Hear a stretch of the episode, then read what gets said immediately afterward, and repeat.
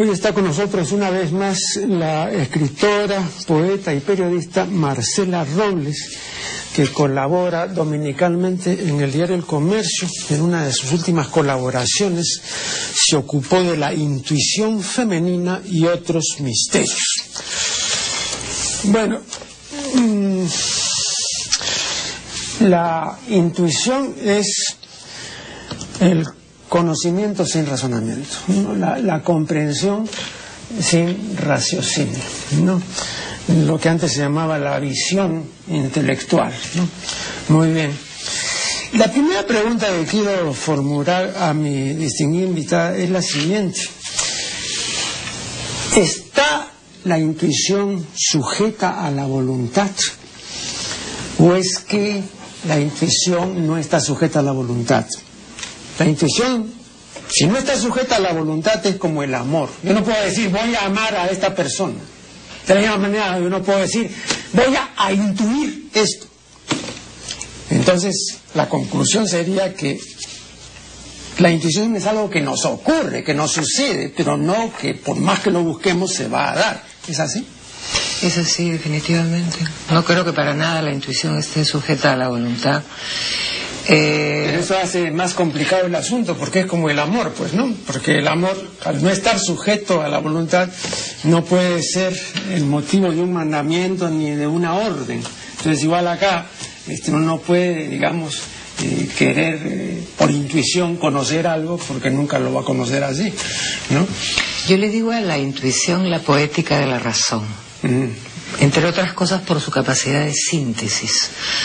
O sea, a través de la intuición se logra sintetizar procesos de razonamiento que muchas veces toman pues horas o siglos, ¿no? En cambio, en un momento de epifanía uno puede tener una revelación a nivel intuitivo que no depende de, un sistema de lógica, eh, que nos revela algo, pero que sí puede ser eh, bloqueado, ya que has mencionado la voluntad. Y yo pienso que por eso se habla más de intuición femenina que de intuición en general, porque las mujeres la tenemos, tenemos esta capacidad más desarrollada por eso. Porque creo que los hombres han, eh, no que algunas mujeres no lo hayan hecho, han bloqueado su capacidad intuitiva para pensar un poco más, como ya es sabido, con el lado izquierdo del hemisferio cerebral. Fíjate, se suele decir, y acabas tú de manifestarlo, que la intuición es más propia de la mujer, mucho más. ¿no? Incluso siempre se habla de la intuición femenina, rara vez de la intuición masculina. Es una creencia muy difundida. Eh, sin embargo, yo me permito dudar de esa creencia. Y la razón es muy sencilla. La mayor parte de los emparejamientos son equivocaciones. El hombre y la mujer generalmente se equivocan al elegir pareja. Eh, el que habla, fundándose en hallazgos de la Escuela de Teología Contemporánea, ha explicado convenientemente por qué ocurre esto. Yo no voy ahora a repetir esa explicación porque no es exactamente el tema de esta conversación. Pero, de hecho, es innegable que ocurre. Entonces yo diría, y lo he dicho, además lo tengo escrito, el 90% de elecciones de pareja son desaciertos. Si fuera cierto que eh, la intuición es más propia de la mujer. Entonces, ¿qué cosa pasa en este caso cuando se trata de elegir pareja? No le funciona la intuición a la mujer.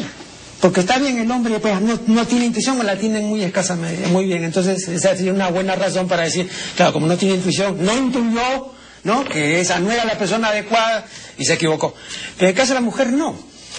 Entonces la mujer también se equivoca, ¿no? Aparatosamente cuando elige al varón como pareja, porque esa elección es errónea. Entonces ahí no ha habido intuición. Pues si hubiera habido intuición, la intuición pues este, nos dice la verdad, ¿no? Bueno, tú eres una prueba fehaciente de que los hombres trabajan definitivamente con el hemisferio izquierdo, ¿no? Porque estás tratando de, eh, digamos, eh, poner en, un mismo saco una nebulosa incomprensible para la humanidad desde hace miles de años que no se puede pues eh, eh, manifestar en una ecuación tan sencilla como la planteas tú. Yo te he oído hablar sobre este tema muchas veces y comparto tu duda, porque tú has manifestado que es una duda. Pero la intuición pues no es una cosa que uno aprieta un botoncito y aparece. O sea, precisamente porque no depende de la voluntad. Pero en cuántos casos, cuando, ¿cómo vas a tú a, decidir? Marcela, ¿en cuántos casos de elección de pareja hemos oído decir a la mujer y también al hombre, ah, esta era la mujer que estaba, ah, eh, eso a cada rato. Claro, pero es la, la, mujer que yo siempre, ah, y tenía que ser tú. Entonces, ahí hay algo que no es racional. No, porque esas cosas cuando de repente te deslumbras y ves, ¡ah! Este es el que me conviene. Bueno, ahí no entra la razón, ¿no? Entonces por eso digo yo, ahí tendría que entrar la intuición. Entonces uno intuye que este es el, el hombre adecuado, que esta es la mujer que me conviene. bueno, pero ¿por qué supones que la intuición siempre es acertada? No, la intuición si no es acertada me decía, ah, no, esa también es otra cosa. Quería también manifestar. Eh, la intuición se puede equivocar. Antes, antes, de venir, antes de venir estuve revisando eh, lo que dice eh, José Ferrater Mora, bueno, entre otras cosas, ¿no? Acerca de la intuición. Claro, él lo ve desde el punto de vista filosófico, que no es este el caso. Pero él dice, me parece con razón, que la intuición, toda la intuición tiene cuatro características, fundamentales las cuatro. En primer lugar, es directa, no tiene intermediación de ninguna clase, no tiene inferencias, deducciones, nada, de rodeos. En segundo lugar, es inmediata. No, o sea que no hay que esperar, que no, que voy a ver, no, sino que se da o no se da, ¿no es cierto? En tercer lugar, es completa, o sea, no es que intuya toda esa realidad intuible, sino que aquello que ha podido intuir, eso lo hace completamente, ¿no? O sea, no, no es segmentaria ni parcial, ¿no? Y después es adecuada, o sea, hay una correspondencia entre la verdad que te revela la intuición y la intuición. Una intuición, como dice Ferrater, que no revele esa verdad, pues intuición, pues entonces no es adecuada, entonces no, pues es otra cosa. Entonces, en este caso, toda intuición tiene que ser adecuada. Si no es adecuada, no, ¿para qué digo? Ah, tuve la intuición y me equivoqué. Ah, no, pero entonces no es intuición. La intuición, dice verdad, no, no se equivoca. ¿Nunca, has oído, ¿Nunca has oído decir me falló la intuición? No, entonces no es intuición, es otra cosa. Pero la intuición no puede fallar. Pero no seas tan fundamentalista. Pero no puede pues. fallar la intuición, pues. No, en el amor se eso. No es que la intuición pueda o no fallar, ok. Pero te estoy, lo que te estoy tratando de decir es que, por ejemplo, en la elección de pareja, que es el ejemplo que tú has elegido, no entra solamente la intuición, sino una serie de, cosas que pertenecen pues a, cosas inmanejables. O sea, no es una sola la razón por la cual tú eliges a una pareja. Por ejemplo, una por ejemplo el enamoramiento. Sí, pues, pero eso es parte de la elección, pues. Igual, pero cuando te Es parte de la elección y se suma la intuición y se suma la razón y se suman los consejos de tu abuela. Pero todo este esta cosmogonía que influye en la toma de una decisión no se puede simplificar en una ecuación matemática, porque corresponde al mundo de las emociones. Y ese mundo, Marco Aurelio, que es el de la intuición, es indescifrable. Está, por ejemplo, una cosa muy interesante que está estudiando ahora, yo no soy mm, neuróloga, ni, médica, ni mucho menos, pero la neurobiología que es la que ha rescatado la intuición que estaba un poco mal vista hasta hace relativamente poco tiempo, porque los psicólogos decían que si no era una cosa científicamente comprobable, entonces no se podían valer de eso para demostrar nada. Pero los neurobiólogos se han dado cuenta de que efectivamente habría factores genéticos alojados precisamente en el lado derecho del cerebro que constituyen una serie de asociaciones nerviosas entre células y, este, y sistemas eléctricos del cerebro como, como nuestro hardware, ¿no es cierto? Claro. Como nuestro, nuestro chip.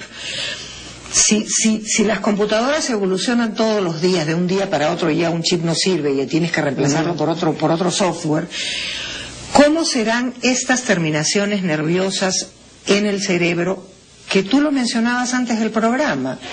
En los últimos 50 años ya variaron. Entonces, la intuición, entre otras cosas, está conformada en el inconsciente por esta serie de terminaciones que ha formado la experiencia, pero que no se han alojado en la razón, sino que están en el subconsciente de manera emotiva.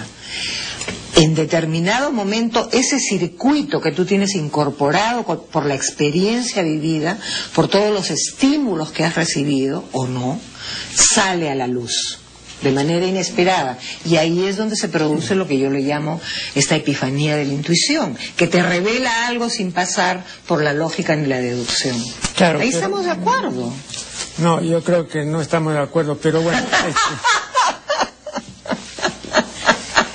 en buena hora. Claro, pero... Eh... ¿Por qué no estamos de acuerdo? No, habría, habría que eh, poner sobre el tapete una serie de razones y tal vez de sin razones, ¿no?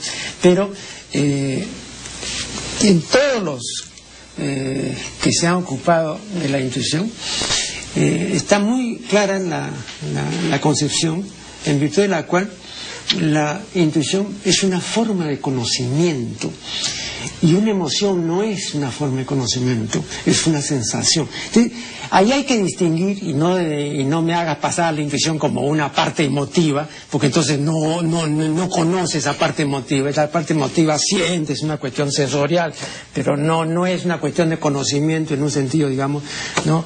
este, eh, intuitivo. Entonces, eh, eh, creo que ahí está el asunto. ¿no? de acuerdo. Sí. De acuerdo, totalmente de acuerdo. Es una forma de conocimiento y la emoción, sí, pues es otra cosa. Claro. Ok. Vamos a hacer aquí el primer corte y ya retomaremos. Estamos dialogando con Marcela Robles acerca de la intuición. Eh, antes de continuar, creo que conviene distinguir la intuición de otras cosas que se le parecen pero que no son, ¿no? Eh, pálpito, corazonada, o sea, presentimiento. Entonces, eh, la persona que presiente, ¿no? Tiene la sensación generalmente vaga de que algo va a ocurrir, de que algo va a suceder pero no tiene la sensación vaga de que va a conocer la verdad de algo. Entonces ahí hay una diferencia porque la intuición no es que va a suceder algo y todo. No. Y eso también es la diferencia de, la adivinación. ¿No es cierto? Porque la adivinación sí tiene mediación. O sea, eh, la cartomancia está sujeta a reglas que tienes que seguir y consultar pues a los signos y preguntar a los astros a ver qué va a ocurrir. el pulpo que adivina quién va a ganar. Claro, pero, pero no, en el pulpo para que el pulpo sepa, entonces le ponen dos recipientes.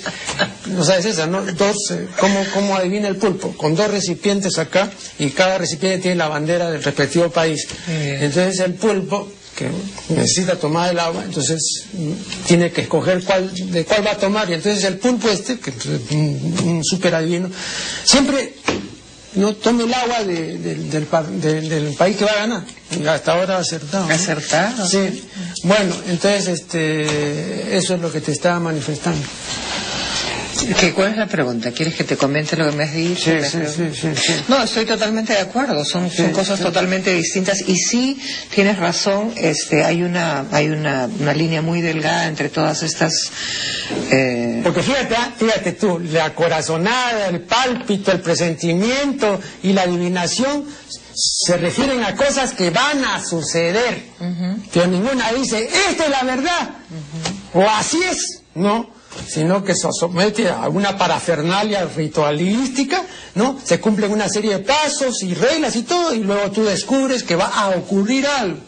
O sea que es, digamos, eh, la anticipación de, de una ocurrencia o, claro, aquí es de una sucedencia. La, intuición es como, como bien has dicho, el descubrimiento de algo que efectivamente es, ¿no es cierto? O sea, y que creo que debería ser mm, más cultivada. O sea, hay gente que sigue menospreciando la intuición. No, yo, creo, yo creo además que hay otra cosa, ¿no? Eh, es, es este, algo, sí. Eh, eh, no, porque estoy en todos los preparativos de, publicar un par de libros, ¿no? Ah. y acá en este país, y no solamente en este país, en este país, no, no es no solo en este país, sino en, creo que en la mayor parte de los países no, no hay control de calidad. O sea, no, hay, no, no, no, no suele haberlo. ¿no? Entonces, cuando uno quiere establecer ese control de calidad, etcétera, entonces se les hace un mundo a los que no tienen normalmente ese control de calidad, porque dicen, no, no va a pasar nada, nadie se da cuenta, etcétera, Entonces yo me doy cuenta. Bueno, entonces este, es esa permanente lucha, ¿no? Porque, eh, repito, porque no hay ese, ese control, ¿no? Y a un editor le duele mucho, a un escritor le duele mucho. Hay, hay gente que dice, ay, pero no seas exagerado, ¿qué importará una coma aquí o una viuda allá? No, no, pero en verdad es doloroso ver una página mal impresa, ¿no? Doloroso. Así como también el otro día, este, apartándonos ligeramente de esto, el otro día eh, y voy incluida, eh, porque acabo de dirigir una carta a la doctora Marta Hildebrand. ¿no? Eh, el otro día, el, sábado 10 de julio, la doctora Hildebrand publicó una nota lexicográfica en el comercio titulada Cuando las papas queman y con una ingenuidad mm, conmovedora ¿no? y de mejor causa, la doctora este, ha creído de que esas papas son las papas ¿no? que se comen, o sea, son el tubérculo comestible. ¡No! Pero no, no, no pues en absoluto, entonces este, le demuestro pues que está equivocada. Esto mismo yo le demostré al lingüista ecuatoriano muy distinguido, este Hernán Rodríguez Castelo, que también incurre en el mismo error de, de creer que esa papa, papa caliente, eso, esa es la papa del tubérculo comestible. ¡No! ¿No? Esa papa y la papa sexual. Y entonces le explico por qué, pues, ¿no? Entonces, bueno, no voy a repetir acá, no es el tema, ¿no? Este, y eso me puso mal humor porque, no, es que ¿sabe qué demuestra? Que incluso los mejores lingüistas, y la doctora Hildebrand es una gran lingüista, que me dice todo mi respeto, cometen eh, errores así increíbles, ¿no? Es decir, ¿cómo puede uno...? Todavía dice, no, pues claro, cuando uno lleve las papas recién unidas y uno las agarra y quema, no tiene que pasársela de una mano a la otra. ¡No! Pero todos cometemos errores, pues, no, eminencia. Eh, no, doctora, pues este, vea usted es una lingüista respetable. ¿Y cómo para tomar esa papa, esa papa, no? Es decir, como la papa comestible, ¿no? Bueno, entonces eso pone mal humor. Bueno, pues es una buena causa por la cual Bueno, volvamos a... volvamos a, esto. Eh, en 1982... Eh, dos científicos, eh, uno de ellos eh, Holloway, el otro no recuerdo exactamente, descubrieron, y por casualidad, descubrieron que el cuerpo calloso en la mujer es más largo y más eh, ancho que en el hombre. O sea, es que llamaremos manojo de terminaciones nerviosas intrahemisféricas. Entonces, claro, lo que se concluyó fácilmente, y es obvio, es que la mujer está menos lateralizada que el varón, entonces quiere decir pues, que como tiene más interconexiones está más, eh, ¿no? Es, más coherente, ¿no? Está, eh, es menos eh, esquizofrénica que el varón, ¿no? Y, entonces, este, por eso, por ejemplo, la, gente que ha sufrido afasia, si es del sexo mm, masculino, tiene pronóstico reservado, pero el sexo femenino no, porque puede conversar mucho mejor que, el hombre, ¿no? Bueno, eh, pero yo cuando comenté esta noticia en su momento dije que es un descubrimiento sensacional, etc. Eh, pero que esto no facilita la, la relación entre los sexos, sino que la dificulta más. Porque si la mujer tiene ya anatómicamente más interconexiones ¿no? Eh, entre los dos hemisferios, entre los dos cerebros, entonces se distingue más del varón. ¿no? Entonces la, la, posibilidad de que el varón entienda a una persona que ya anatómicamente diferente cerebralmente eh, es, es, mucho más complicado. ¿no? ¿Usted cree eso, doctor? Yo creo que la pareja es un imposible. O sea, este, nos, nos hemos complicado la vida, no sé en qué momento y por qué, pero este... Ah, pero yo sigo en Yo creía que usted era más bien una abogada de la pareja. Abogada del diablo. Toda la vez era pesimista y cabizbaja. ¿Por qué? ¿Esa le fue imposible? ¿Por qué? Y yo soy enamoradísima. Pero no, yo no digo eso, no digo lo de la pareja, ¿por qué? Este, porque, porque no, no se puede, pues, o sea, hay que hacer, hay que hacer demasiadas concesiones. Ah, no. Entonces es uno vale la pena. ¿No? ¿Eso quiere decir? Bueno, depende. depende. No, pero, depende, de cuáles sean los beneficios. Bueno, pero, pero concesiones, ¿a qué te refieres? Concesiones sencillas desde que si quieres o no dormir sola, si te gusta o no puedes ver la televisión y manejar el control remoto, o dar explicaciones o no, o ser o no más independiente, o tener o no sexo más periódicamente con la misma persona, Ah, o sea que usted está pensando la pareja en la misma casa, metida en la misma cama, en el mismo cuarto. Dios me libre. Entonces, ¿en qué Dios me libre. Era una pareja estable, pues. Pero no en la misma casa, pues. No, el problema es un problema geográfico, geográfico. Eso es antihigiénico. Antihigiénico. O sea, vivir con una misma persona 24 horas este, un todo el año es, un martirio para los dos, los dos lo saben, y yo no sé por qué continuamos con el mismo error. Bueno, continúan, porque yo no me casaría de nuevo ni muerta. Claro. Pero sí me gusta tener una pareja, o sea, me... me, Para que cada semana, cada 15 días. Claro. Un poquito más, ¿no? Y me, me gusta este me gusta pensar en la idea, para mí personalmente, estoy hablando a nivel personal, de, de, la monogamia, de ser fiel. O sea, sí, sí, en, este, en estos tiempos difíciles de sí. a veces es un estereotipo, eso de que para ser fiel. Y todo, ¿Por qué tiene, sí, este, ¿por qué tiene que ser fiel? Porque es todo un reto, pues, es un compromiso. Pero eso va contra la especie, pues eso no es natural. No. la especie no es, no es monógama. no es monógama. Claro. Pero eso bueno le lleva la contra a la especie. Así es. Ah, ya. A todo le llevo la Ah, ya, muy bien. Bueno, vamos a hacer acá un nuevo corte y ya volvemos. Seguimos dialogando con Marcela Robles en su artículo. Dice, entre otras cosas, lo siguiente, las mujeres necesitamos confiar en nosotras mismas y prestarle atención a nuestras percepciones. Eh, ¿Y qué cosas han hecho antes las mujeres? Dormir. No, eh, yo recuerdo que Weininger... malcriado, ¿eh? no, ¿sabe por qué? Weininger decía que lo único profundo que tienen las mujeres es el sueño, ¿no? Entonces, este, por eso yo digo que tenemos que confiar. ¿Pero por qué? ¿Qué cosas han hecho antes? ¿No han estado alertas? No, no, no han estado despiertas. Ay, ¿para qué me meto a escribir tonterías, Dios mío? Este, a lo que me refería con ese párrafo tanto que nos estábamos divirtiendo y ya te pusiste serio. No, no, pero, pero, pero tú, estoy citando pues lo que dices tú, que tienen que confiar en su propia percepción. Acá está, muy claramente. En esta época de transición en la que estamos, mm. no sé hacia qué, porque no tengo la menor idea, en que las mujeres estamos ocupando nuevos espacios sociales, eh, mm. políticos, etcétera.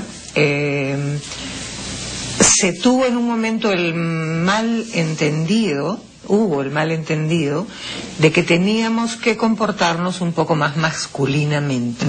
¿no? Entonces que teníamos que ser un poco más como eran los hombres y cómo actuaban los hombres en el terreno político y social, en la arena política y social.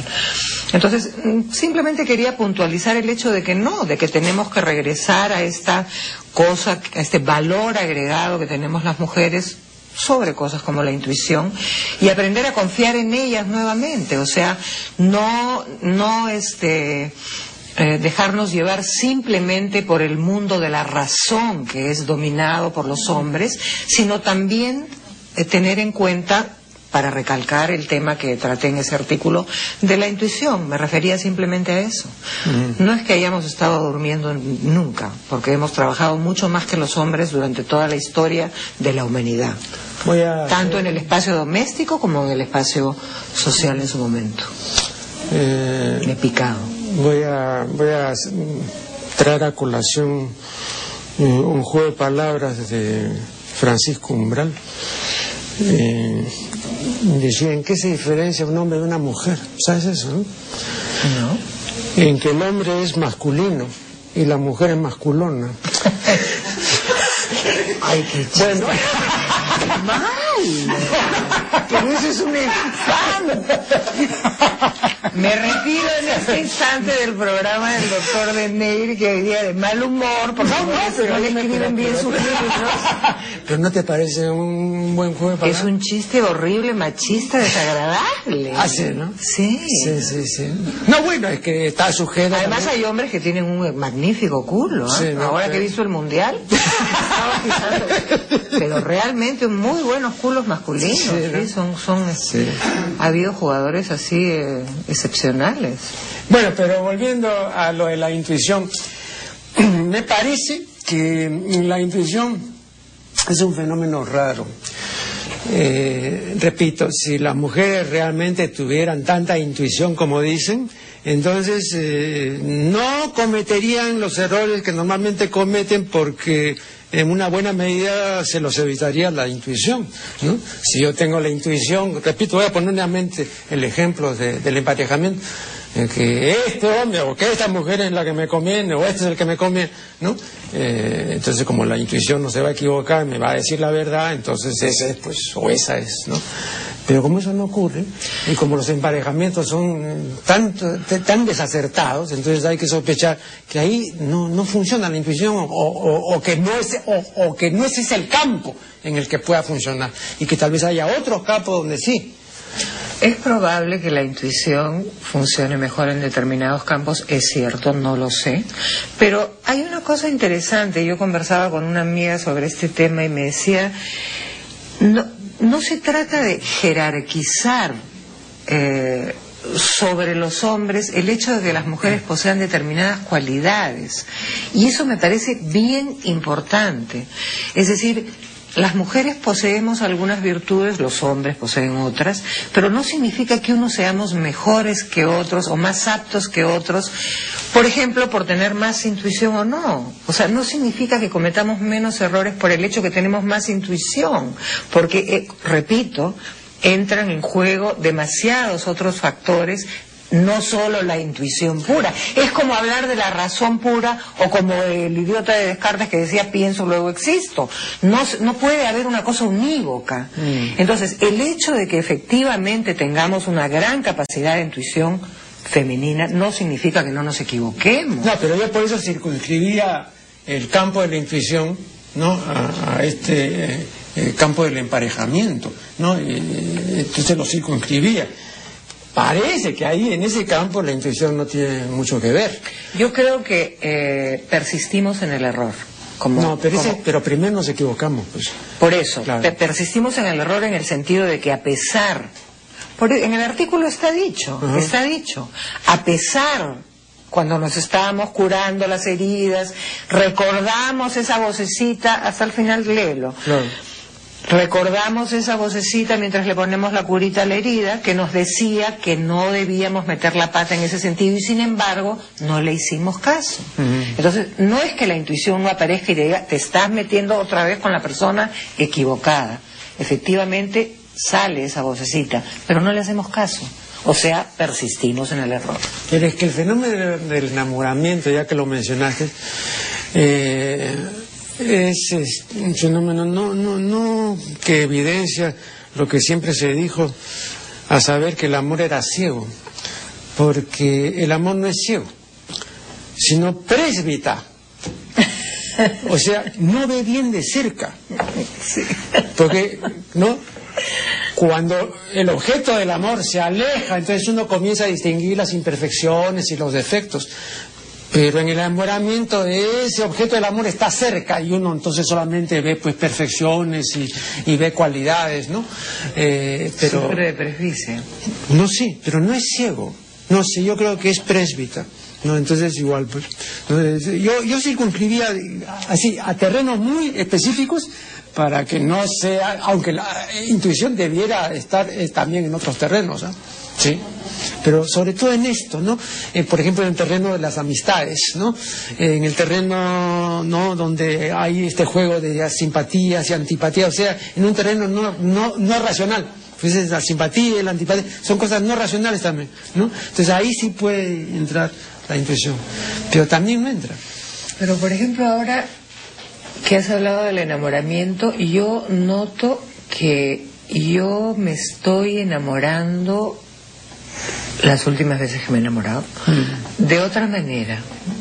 Entonces, este, los procesos evolutivos influyen, o claro, cuando uno trabaja en ellos, ¿no?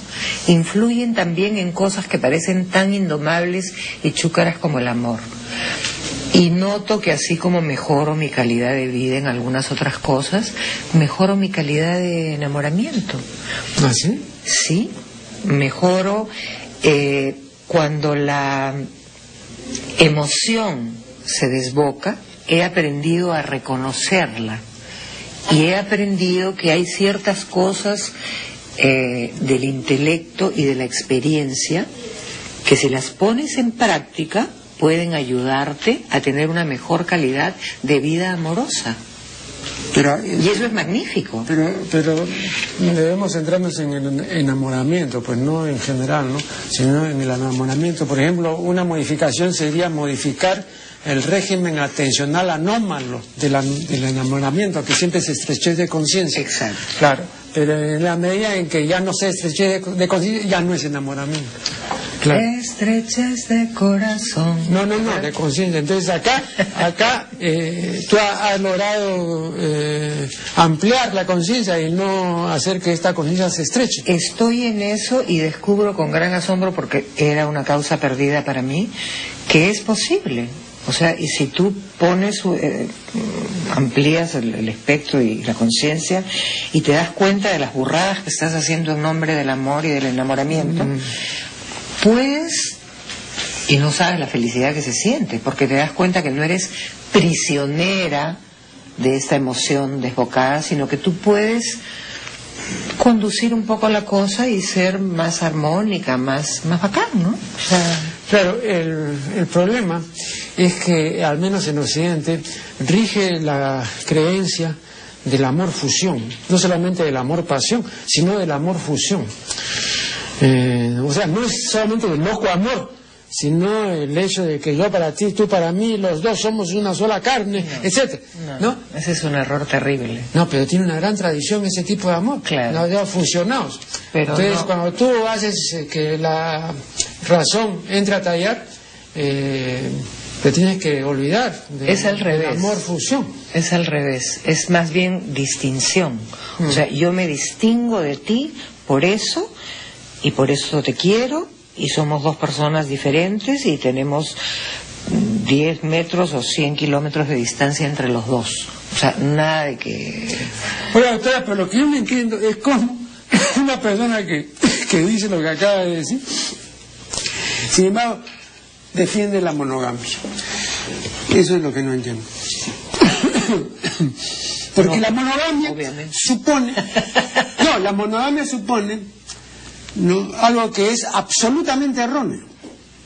A saber, que una sola persona, un hombre, una mujer, otro hombre, otra mujer, eh, puede satisfacer todas mis anhelos, mis ansias, mis apetencias, puede darme gusto en todo, puede entenderme cabal, etc. Eso es absurdo porque esa persona no existe, ni tampoco yo soy esa persona para satisfacer al otro. Entonces, para comenzar la monogamia en ese sentido es absurda, no, no, es que no existe esa otra persona única. Entonces, ¿cómo diablos usted ha terminado en la monogamia? Bueno, hay, en, mi, en mi caso, hablo, insisto, a nivel personal, este, yo he vivido mucho y lo he dicho alguna vez en tu programa. He mm. sido una persona muy amada y he amado mucho. Mm. Entonces, este, estoy muy satisfecha con todo lo que he hecho, con todo lo que he vivido.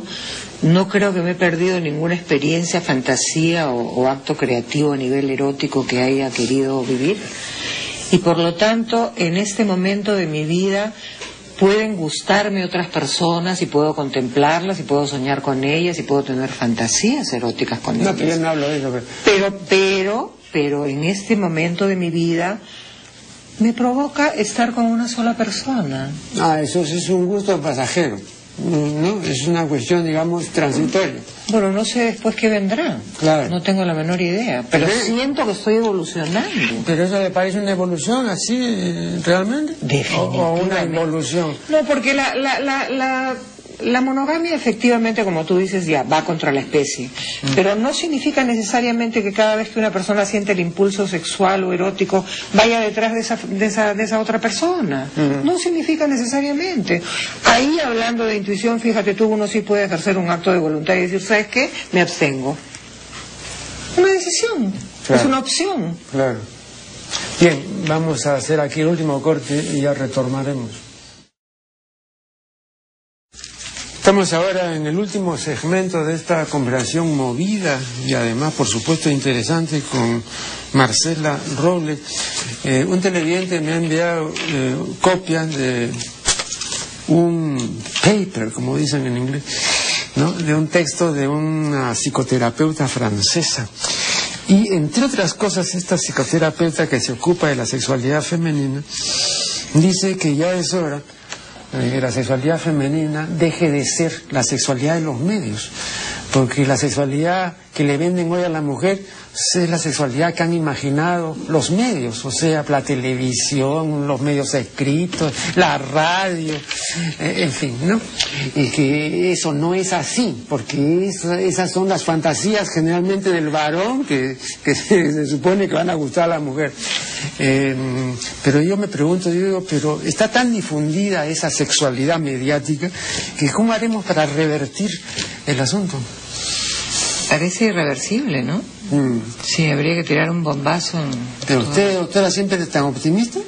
Yo creía que iba usted a dar una salida, ¿no? Este, no, o ya es algo... Yo- ¿tú, tú crees que soy optimista o pesimista? Nunca te entiendo bien. Bueno, a ratos, no, él es eh, lúcidamente pesimista, pero a ratos cuando dice que la monogamia, que sigue, la, este, la imaginación esta de la pareja, a- ahí ya, ya es este, Soy romántica, soy la última romántica No, del no, planeta. claro, claro, sí. Este, los medios, eh, no, los medios han destrozado la, la sexualidad, la están destrozando, la están, es un espanto, es un engrudo. Ya. O sea, no, no la puedo soportar, ¿no? Y, y si los hombres están recibiendo algo de eso todos los días, les están comiendo el cerebro, ¿no? Porque yo creo que la mujer, tengo la esperanza de que la mujer tenga un poco más de defensas, o tiene un poco más de defensas, contra esa imagen tan absolutamente agresiva y distorsionada de lo que es la sexualidad. Pero me parece que el hombre no, me parece que el hombre es un poco más vulnerable y por lo tanto se contamina mucho más de esa absolutamente falsa imagen de lo que es la sexualidad y estamos pervirtiéndola, ¿no? O sea, Otra manifestación de esta perversión colectiva eh, me la indicaba en una entrevista reciente la poeta Marita Troyan y me decía, ¿has observado la cantidad de matricidios que hay ahora y que en nuestro tiempo no había?